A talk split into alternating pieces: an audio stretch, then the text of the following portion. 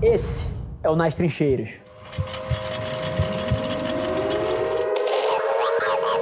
Ontem a gente anunciou cinco novos sócios no grupo. É, e a galera rachou de chorar, é sempre um momento super emocionante aqui dentro, porque no final do dia, cara, para quem trabalha num lugar que quer ser o melhor do mundo no que faz, o trabalho é uma parte central da sua vida, né? E, e você ser reconhecido pela tua dedicação, pela energia que você empenha ali dentro, é um momento mágico. Você precisa garantir que de fato as pessoas que estão com você querem isso daqui. Porque não existe cultura certa e cultura errada. É, não existe preto e branco aqui.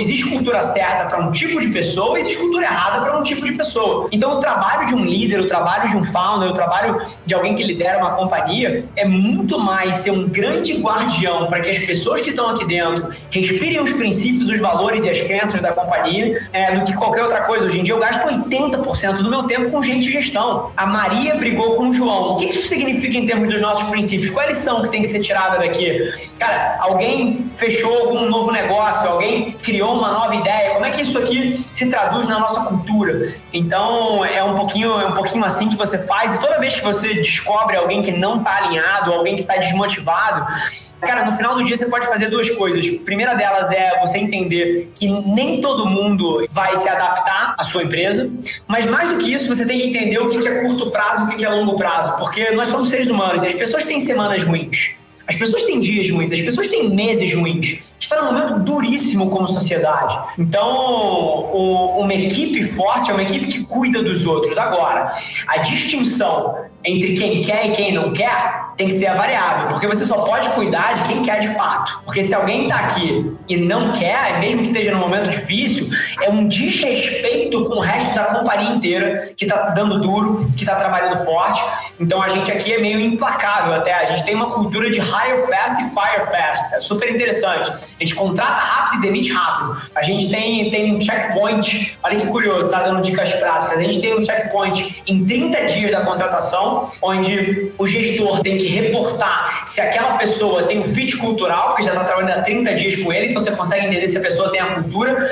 E em 60 dias, ela tem que reportar de novo a respeito de performance. Se essa pessoa está entregando na barra de excelência que a gente quer. E se em algum desses checkpoints a resposta for não, a gente demite. E mais uma vez, aqui não é, cara, uma cultura ácida, uma cultura, cara, de, de cobrança. Não é nada disso, cara. A, a Adventures é um lugar incrível para você trabalhar. As pessoas são hiper conectadas, as pessoas amam isso daqui. Mas o motivo que elas amam é porque a gente defende muito quem entra aqui dentro. Então, você sabe que a partir do momento que você está aqui dentro, você vai trabalhar do lado de alguém que respira os mesmos padrões que você, alguém que sonha o mesmo sonho que você, alguém que vive os mesmos valores, e aí você cria uma cultura única. Então, é mais ou menos assim. Então, se você tem alguém que não está respirando os seus valores, você tem que cortar imediatamente. Mas se você entender que aquilo é um momento transitório, que aquela pessoa está passando por uma fase ruim, cara, isso é um sócio, isso é um futuro sócio, você tem que ajudar a cuidar dessa pessoa.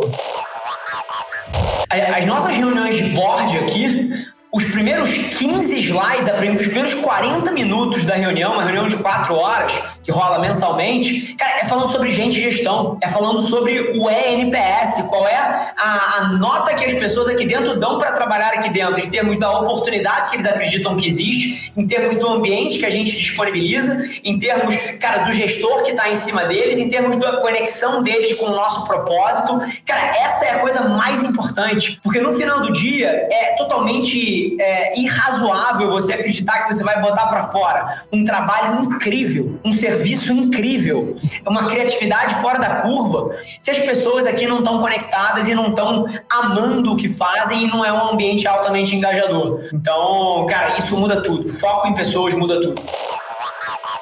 A criatividade é a variável do sucesso. Agora, a definição de criatividade é o que importa aqui no caso, né? Porque criatividade que não gera resultado no ambiente de negócios é arte. E comunicação, o trabalho de uma agência, não é arte. Arte é trabalho de artista.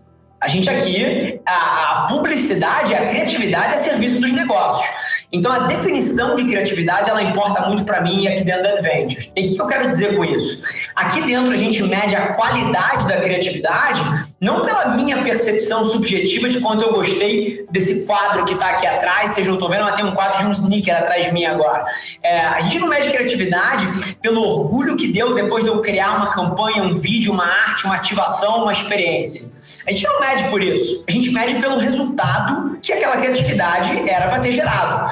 E aqui foi um dos meus grandes choques, Gabi, quando eu entrei nessa indústria, porque eu estava entrevistando diretores criativos, cara, de que dos mais brilhantes brasileiros, e quando eu perguntava no último ano o que, que eles tinham feito que tinha dado um puto orgulho para eles, cara, eles eram incríveis em vender o conceito criativo que, que eles tinham feito e a, e a execução que eles tinham tocado. Agora, quando eu perguntava qual era o resultado que aquilo tinha gerado, ninguém sabia. Ninguém sabia. Isso para mim era chocante, porque eu não sou publicitário, eu sou um empreendedor. Eu aprendi sobre o meio que eu trabalho, mas o meu DNA eu sou um empreendedor. Hoje em dia eu empreendo dentro do mundo de marketing e tecnologia. Mas a, a indústria como um todo tinha um padrão totalmente subjetivo do que era qualidade. E aqui dentro, qualidade de criatividade é aquilo que gera impacto. E a gente ainda adicionou mais uma variável que não é só o impacto, é a velocidade também. Então, qualidade de criatividade é uma função de velocidade e impacto. O que, que eu quero dizer?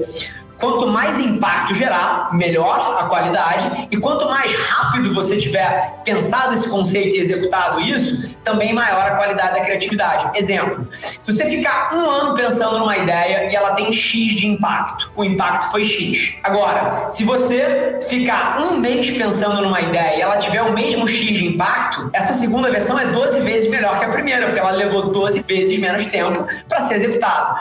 Então, a gente precisa, enquanto a gente evolui, a nossa indústria e vocês puxam isso que eu sei, é redefinir algumas das coisas que sempre foram subjetivas. Porque criatividade tem que gerar resultado e a velocidade com que essa execução é feita também é variável do sucesso no mundo moderno. Então é para lá que eu acho que a nossa indústria está indo. Esse foi mais um episódio da nossa experiência em áudio. E como eu já falei, eu adoraria saber que você está gostando do que a gente está compartilhando por aqui. Então não esquece, se você está tirando valor desse conteúdo, ia significar o um mundo para mim, que você tirasse um print da sua tela, postasse no Stories me marcando e aproveita para ir na sua plataforma favorita também e deixar um rating de cinco estrelas e um comentário lá, ajudando a gente a construir essa comunidade tão vibrante que move o Brasil para frente através do empreendedorismo e que fala desse Brasil que dá certo. É um prazer ter vocês comigo e a gente se vê no próximo episódio do podcast.